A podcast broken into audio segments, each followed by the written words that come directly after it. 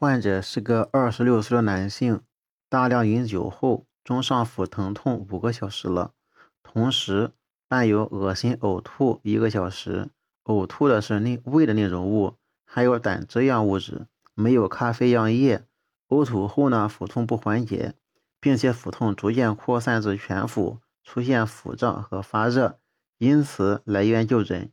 根据临床表现，应当考虑下列一些疾病，可需要考虑什么疾病呢？需要考虑的疾病有急性胰腺炎、急性胆囊炎，还有胃十二指肠急性的穿孔。需要考虑急性胰腺炎、急性胆囊炎、急性的十二指肠急性穿孔、胃十二指肠急性穿孔。需要做的检查，这个时候需要做的影响检查是有什么呢？主要是 B 超。这个时候需要做的检查是 B 超。这个病人诊断的是急性腺炎，他的诊断依据有哪些？他的诊断依据有哪些？就这个病人来讲，第一个呢是过量饮酒，过量饮酒伴有上腹疼痛、恶心、呕吐小时。第一个呢有过量饮酒伴有上腹疼痛、恶心、呕吐小时。第二个呢是胰腺外形增大，密度不均匀，边界模糊，与周围组织分界不清。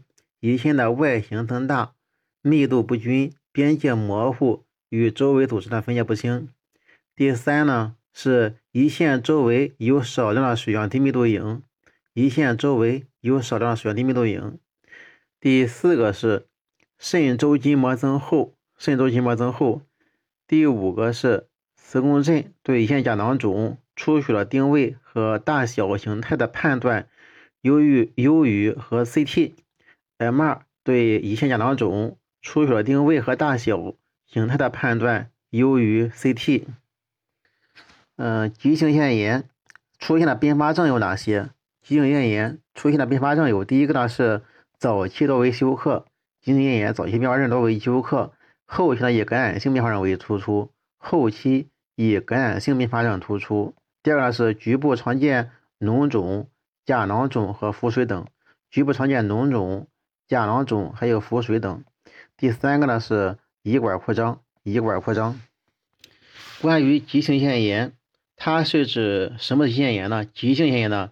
急性腺炎是胰腺及其周围组织被胰腺分泌的消化酶自身消化产生的化学性炎症。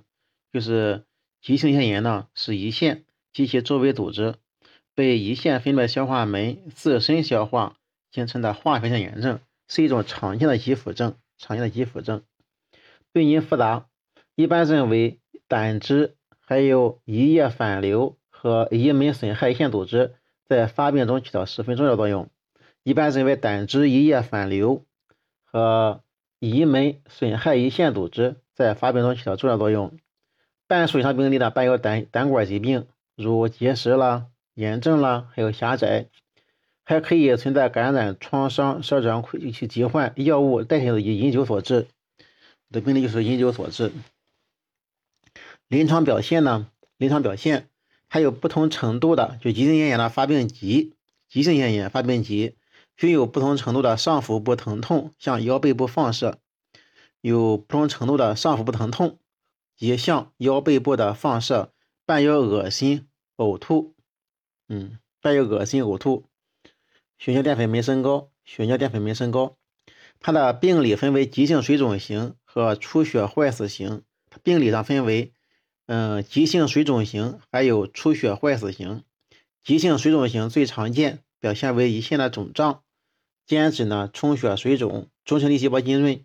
急性水肿型常见，表现为胰腺的肿胀，间质充血水肿，中性粒细胞浸润。坏出血坏死型是胰腺的腺泡，胰腺的腺泡，说坏的就是胰腺的腺泡和间质局限性或弥漫性的出血性坏死。出血性坏死呢是胰腺的腺泡和间质局限性或者弥漫性出血坏死，腺泡和小叶结构模糊不清，胰腺内、胰腺周围肠系膜、网膜及后腹膜脂肪组织有不同程度的坏死。在 CT 上，这个急性水肿型胰腺炎呢，它表现为第一个是胰腺肿大，胰腺是肿大的水肿性。第二呢是密度呢可以均匀，也可以不均匀。胰腺轮廓呢可以清楚，也可以模糊，可以有一周积液，可有一周积液。增强检查呢是均胰腺均匀强化。急性坏死型，急性坏死型咽炎是胰腺弥漫性的明显肿大，胰腺的密度呢不均匀，坏死和积液区呈低密度，出血区可以呈略高密度，形成小脓肿。增强检查可见胰腺内坏死和脓肿形成，胰腺周围脂肪层是模糊的，周围有液体渗出，表现为肾筋膜增厚，肾筋膜增厚。及肾前间隙小网膜囊内、肾后间隙内的液体储留，甚至出现腹水或胸腔积液。在临床上呢，根据急性咽的病史、体征、实验室检查，有淀粉酶增高，诊断呢并不困难。嗯，并发症常需有其他基础症，如急性胆囊炎啦、急性胃肠道穿孔了相鉴别。嗯，需要指出的是呢，在轻型急性水肿性咽炎时，影像学检查可以没有明明确的异常所见，此时诊断需要根据临床资料而非影像学检查结果。